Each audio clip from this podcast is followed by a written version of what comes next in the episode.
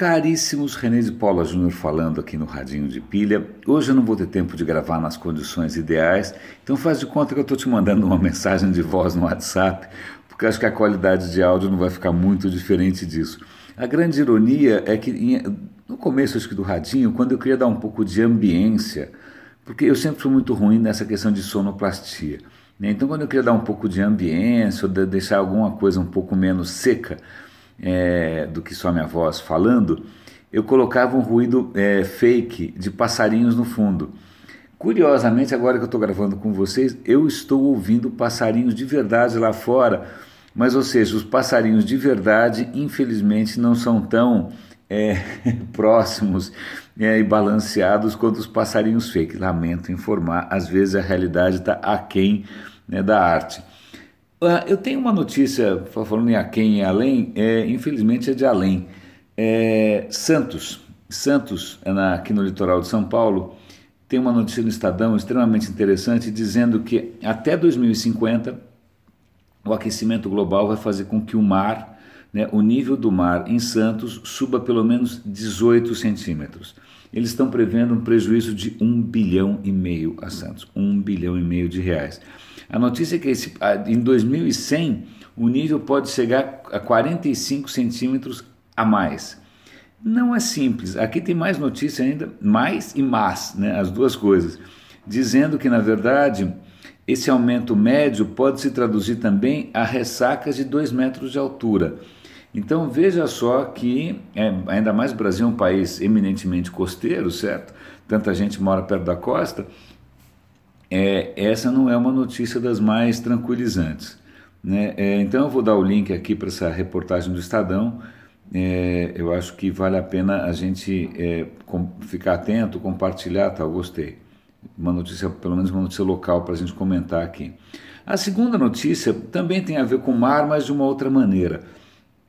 É sobre a nova geração de piratas, não piratas que né, vendem o Windows XP, não, não, não é, o que usam é, torrents, não, piratas que pirateiam, que atacam navios. A questão é que os caras evoluíram, né, se é que se você pode chamar de isso de evolução, é, sofisticaram os tipos de ataque. Então o que acontece hoje, é, eles citam aqui um exemplo interessante em que uma empresa de logística marítima ela foi invadida, alguém entrou lá com USB, é sempre assim, alguém entra com USB, com pendrive e já era, né?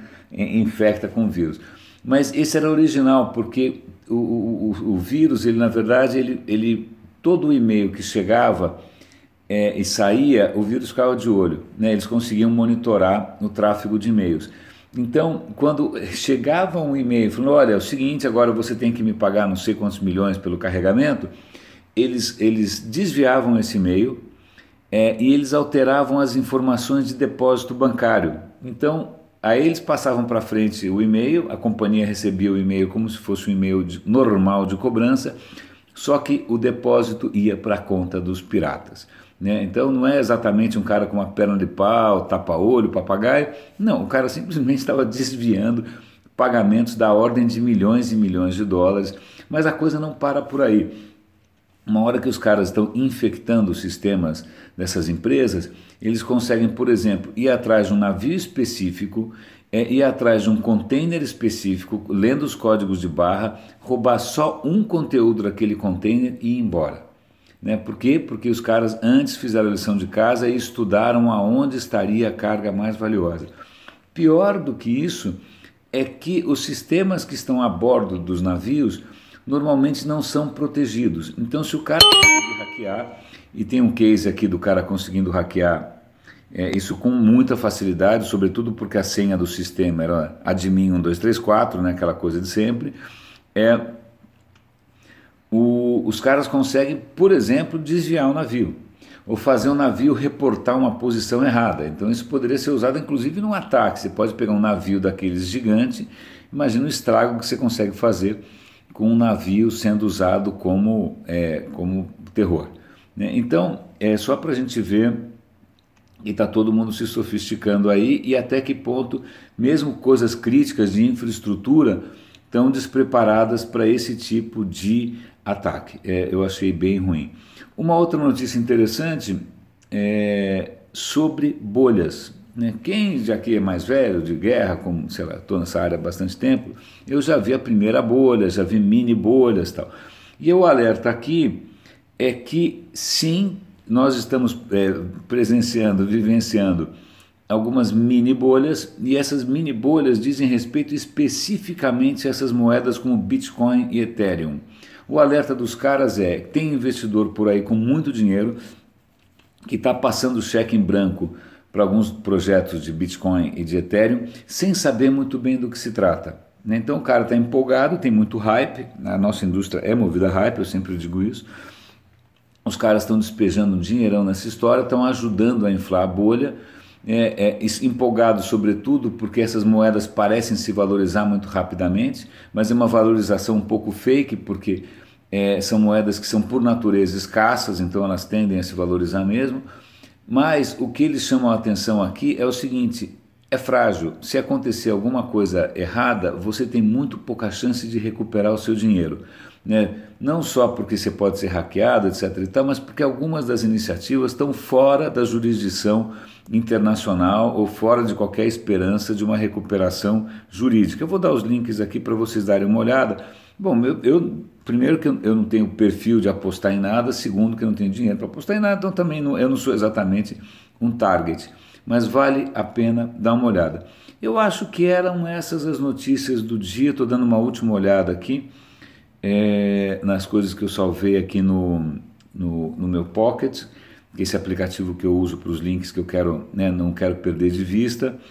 Ah, deixa eu ver se tem alguma última coisa. Eu lembro que tinha alguma historinha aqui, mas ah, bom, tem essa história que eu acho bárbara. Na verdade, é uma, uma figura que eu admiro imensamente. Vocês devem ter visto por aí o Bill Gates acabou de fazer mais uma doação, doação de 4,6 bilhões de dólares. Tá? Mesmo assim, ele continua sendo o cara mais rico do mundo. Mas acontece que faz um bom tempo já, o Bill Gates tem dedicado a sua fortuna a causas globais: malária, energia, fome, né? vários esforços filantrópicos. Olha aqui, ó, desde 99 ele já doou 16 bilhões de dólares. Foi isso? Ah, não, não, está falando o seguinte, que em 99 ele doou 16 bilhões, no ano seguinte ele doou mais 5,1 bilhões de dólares, eles já deram no total 35 bilhões de dólares é, para iniciativas filantrópicas. Eu acho bárbaro, porque não é só, o Bill Gates na verdade está liderando esse movimento né, de bilionários é, usando a sua fortuna para o bem comum, eu acho isso absolutamente louvável, uma das razões pelas quais eu sempre desprezei o Steve Jobs, que eu nunca vi nada filantrópico saindo dali, nada mais.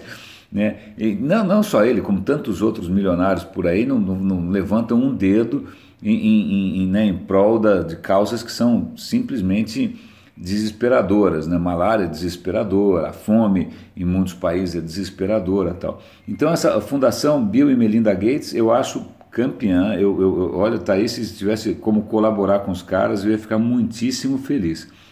Caríssimos, espero que a qualidade tenha ficado razoável. Eu vi que teve um alerta aí no meio do caminho, espero que eu não tenha infartado ninguém. É, eu prometo que da próxima vez eu, eu, vou gravar em condições um pouco menos apressadas.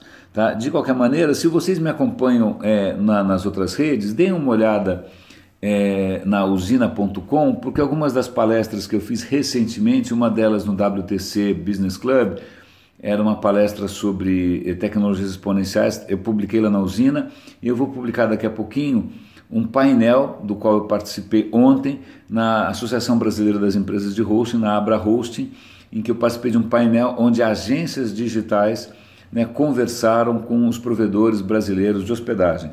Então foi uma conversa boa. Né? Eu, eu, é, esse tipo de palestra eu normalmente compartilho lá na usina.com.